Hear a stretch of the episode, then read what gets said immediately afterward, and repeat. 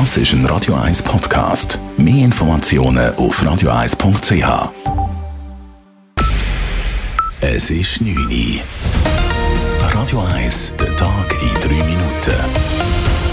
Mit dem Alles Karl. In der Ukraine sind die Kampfhandlungen und die russischen Angriffe fortgesetzt worden. In Kharkiv, der zweitgrößten Stadt im östlichen Teil der Ukraine, schlug eine Rakete im Stadtzentrum ein. Es gab mindestens zehn Todesopfer und viele Verletzte.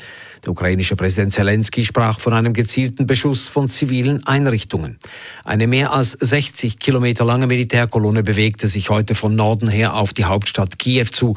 Der fast 400 Meter hohe Fernsehturm in Kiew ist von Raketen getroffen worden. An der Sondersitzung des EU-Parlaments kündigte Kommissionspräsidentin Ursula von der Leyen 500 Millionen Euro Soforthilfe für die Ukraine an. This is a moment of truth for Europe. This is a clash between the rule of law and the rule of the gun.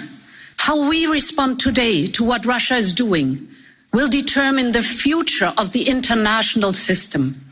Es sei der Moment der Wahrheit für Europa. Es gehe um die Entscheidung, wie man auf das russische Vorgehen reagieren müsse, denn davon hänge auch ab, ob in Europa künftig das Gesetz oder das Gewehr regieren soll.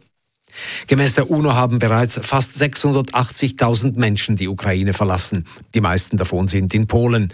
Viele wollen auch weiterreisen. Stadt und Kanton Zürich bereiten sich darum auf eine Flüchtlingswelle vor. Dabei geht es vor allem um die Unterbringung der Menschen. Bei der Stadt Zürich ist Sozialvorsteher Raphael Golda zuversichtlich. In der letzten Situation, wo sehr viele Flüchtlinge in sehr kurzer Zeit gekommen sind, das war 2015 gewesen, dort haben wir in der Stadt Zürich innerhalb von zwei Monaten 800 Personen zusätzlich ein Obdach müssen geben. Wir haben das können ermöglichen damals und ich bin sicher, was auch immer die Herausforderung ist im Jahr 2022, es wird nicht am Willen und an den Möglichkeiten von der Stadt Zürich scheitern.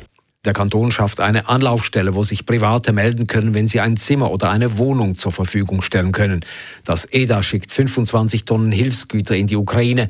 Auch die Menschen in der Schweiz zeigen sich solidarisch. Auf einen Aufruf der Kampagnenorganisation Campaxin meldeten sich schon 5000 Personen, die eine oder mehrere Personen bei sich aufnehmen könnten.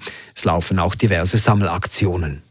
Die Nord Stream 2 AG mit Sitz in Zug ist Konkurs gegangen. Erst gestern wurde bekannt, dass die Firma hinter der neuen Erdgaspipeline aus Russland durch die Ostsee nach Deutschland die ganze Belegschaft entlassen hat. Heute bestätigte die Zuger Volkswirtschaftsdirektion im SRF, dass die Nord Stream 2 AG zahlungsunfähig sei. Die Firma leidet unter den Sanktionen gegen Russland und hat demnach ihre Bilanz deponiert. Das Zürcher Opernhaus sagt die Auftritte von Starsopranistin Anna Netrebko ab. Die Opernsängerin gilt als Putin-Freundin und sollte Ende März zweimal in Zürich auftreten. Dies sorgte aber für Kritik. Netrebko hatte den Krieg in der Ukraine zwar ausdrücklich verurteilt, von Wladimir Putin hat sie sich aber nicht distanzieren wollen. Darum sei man zur Überzeugung gekommen, dass die Absage ihrer Auftritte die beste Lösung sei, teilte das Opernhaus mit. Der Kanton Zürich hat bisher über 1,3 Milliarden Franken Härtefallgelder in der Corona-Krise gesprochen.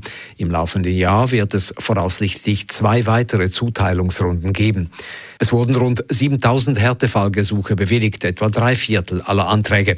Bei einem Großteil handelt es sich um nicht rückzahlbare Beiträge, welche Firmen mit Sitz im Kanton Zürich zugesprochen wurden. Radio 1 Wetter. In der Nacht ist es teils klar, morgen am Mittwoch dann nochmal recht sonnig, zeitweise gibt es aber auch dichtere Wolken. Es bleibt aber noch trocken. Temperatur am Morgen um 0 bis minus 4 Grad, am Nachmittag um die 10 Grad. Das war der Tag in 3 Minuten.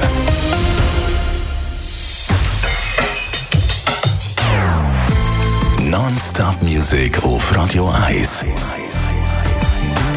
Die besten Songs von allen Zeiten. Non-stop.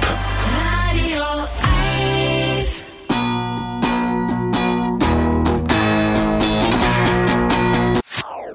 Das ist ein Radio 1 Podcast. Mehr Informationen auf radio1.ch.